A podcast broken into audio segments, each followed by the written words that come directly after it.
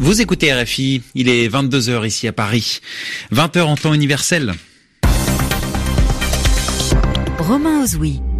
Bonsoir à tous, bienvenue dans votre journal en français facile, présenté ce soir en compagnie de Sylvie Berruet. Bonsoir Sylvie. Bonsoir Romain, bonsoir à tous. À la une de l'actualité ce soir, le chef de la diplomatie américaine, Mike Pompeo, qui accuse l'entreprise Huawei de mensonges. Le ton donc continue de monter dans la guerre commerciale entre Washington et Pékin.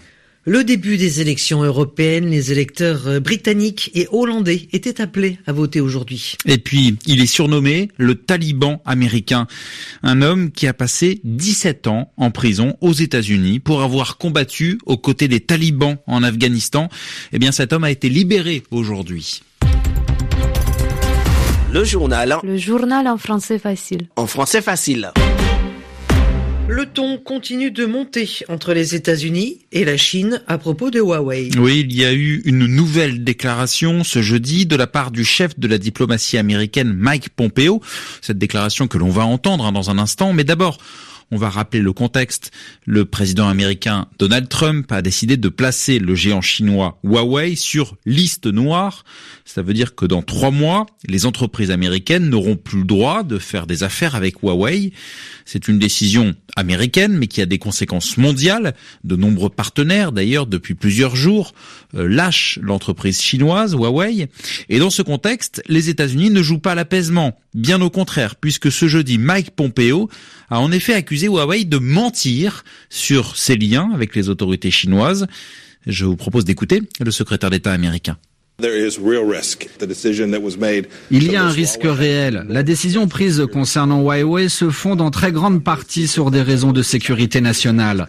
L'entreprise est profondément liée non seulement aux autorités chinoises, mais aussi au Parti communiste chinois, et l'existence de ces liens pose un risque pour les informations américaines qui circulent sur le réseau. J'ai passé beaucoup de temps ces derniers mois à expliquer aux dirigeants du monde pourquoi ils mettaient les informations de leurs citoyens et leur sécurité en danger s'ils les plaçaient dans ce système. Si vous mettez vos données entre les mains du Parti communiste chinois, c'est de facto un risque réel pour vous. Ils disent qu'ils ne travaillent pas avec le gouvernement chinois, mais c'est faux.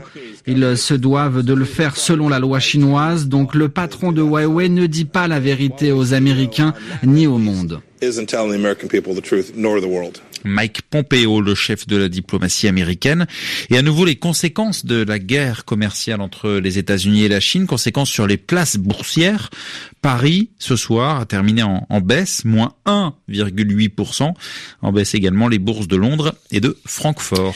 Autre grand titre de l'actualité ce jeudi, Romain, le début des élections européennes. Oui, on votait dans deux pays ce jeudi, les Pays-Bas et le Royaume-Uni. Alors une première estimation sortie des urnes aux Pays-Bas, selon l'institut Ipsos, les travaillistes l'emporteraient. Alors ce serait une surprise car on annonçait un duel entre les nationalistes du FVD et les libéraux du VVD. Aucune donnée pour le moment au Royaume-Uni, mais on, rappellera hein, que ce scrutin s'inscrit dans un contexte qui est très particulier avec le blocage politique du Brexit qui continue. Ça veut donc dire que les électeurs britanniques ont voté pour des députés européens qui pourraient ne jamais siéger à Bruxelles. En France, et comme dans la plupart des pays européens, les élections, c'est ce dimanche et à trois jours du scrutin.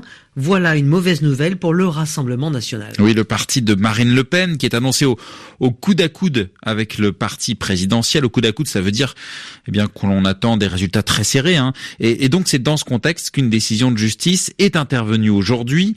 Marine Le Pen devra bien rembourser 300 000 euros au Parlement européen. Elle avait, Marine Le Pen, déposé un, un recours devant la justice européenne. Ce recours donc a été rejeté. Et Marine Le Pen a très vite réagi. Anne Souhaitemont. Je vous avais prévenu, rien ne nous sera épargné.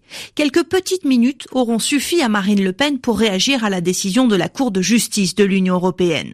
Sur Twitter, la présidente du RN accuse un système qui gère mal mais se défend bien. Notre réponse à ces basses manœuvres se lira dans les urnes, conclut-elle. Encore une fois, Marine Le Pen se pose donc comme la victime d'une justice politique. Quel sera l'effet de cette décision sur le résultat de dimanche? Probablement pas négatif, explique l'entourage de la dirigeante. À trois jours du scrutin, le RN est en tête des sondages et de toute façon, plus on nous attaque, plus on monte dans les enquêtes d'opinion, répète-t-on depuis des mois au parti. Dans l'affaire des assistants parlementaires, outre cette décision européenne, en France, Marine Le Pen est mise en examen pour détournement de fonds publics, comme au moins 15 autres membres du parti. Les juges soupçonnent le RN d'avoir bâti un système entier de détournement pour lui permettre de faire des économies sur les salaires. Anne Souhaitemont en France où, la campagne électorale continue jusqu'à samedi. Actuellement a lieu le dernier débat télévisé entre candidats. Cela se passe sur la chaîne BFM TV. 11 têtes de liste sont réunies. L'Arabie Saoudite affirme avoir été la cible d'une attaque de drone. Oui, alors ce n'est pas une première, Sylvie. Hein. Il y a dix jours, un incident de ce type avait touché une installation pétrolière en Arabie Saoudite. Cette fois, le drone n'a pas atteint sa cible. Riyad affirme l'avoir intercepté et détruit. Il devait toucher l'aéroport de Najran, qui se trouve dans le sud du pays et qui a déjà été visé par des attaques récemment. Le drone était parti du Yémen, où l'Arabie saoudite combat les rebelles Houthis. Les précisions de Nicolas Falaise.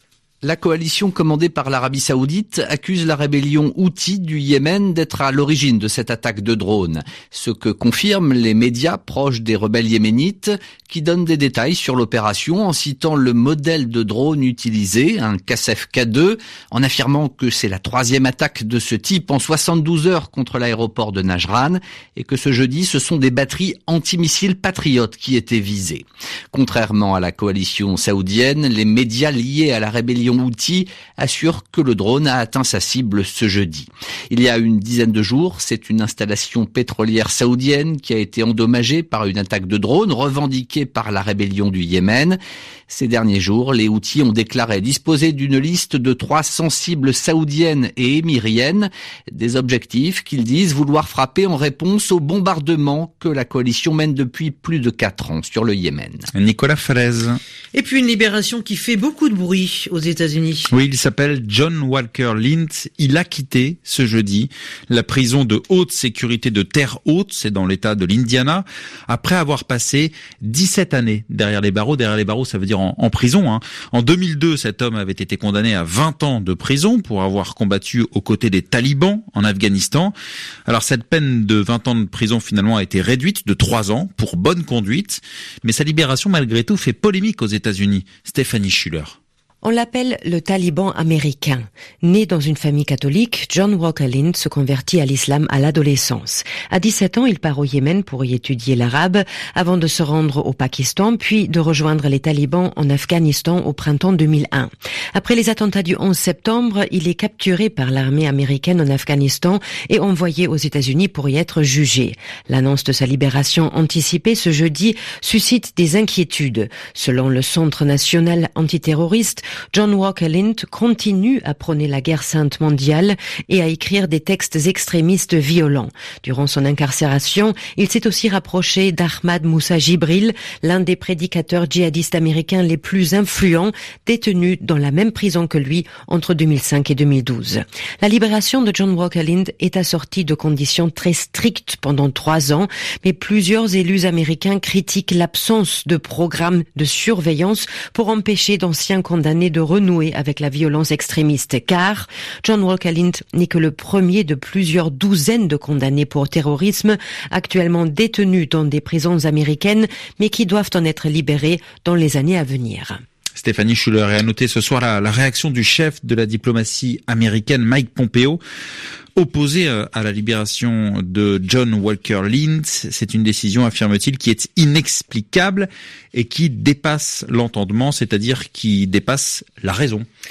Et puis on va terminer, Romain, avec des félicitations à, notre consoeur du service Afrique, Sonia, Sonia Rollet. Oui, elle a gagné un, prix hein, euh, aux côtés de quatre autres médias un prix pour l'enquête intitulée Congo Files que vous avez pu découvrir sur le site internet de RFI, que vous pouvez d'ailleurs continuer à, découvrir, qui concerne l'assassinat de deux experts de l'ONU en charge d'enquêter sur les violences en République démocratique du Congo.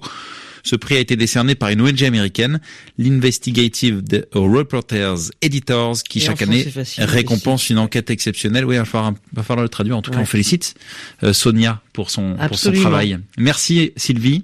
on se retrouve demain pour le journal en français facile. Et merci à Christophe Loisel. Il est 22h10 ici à Paris.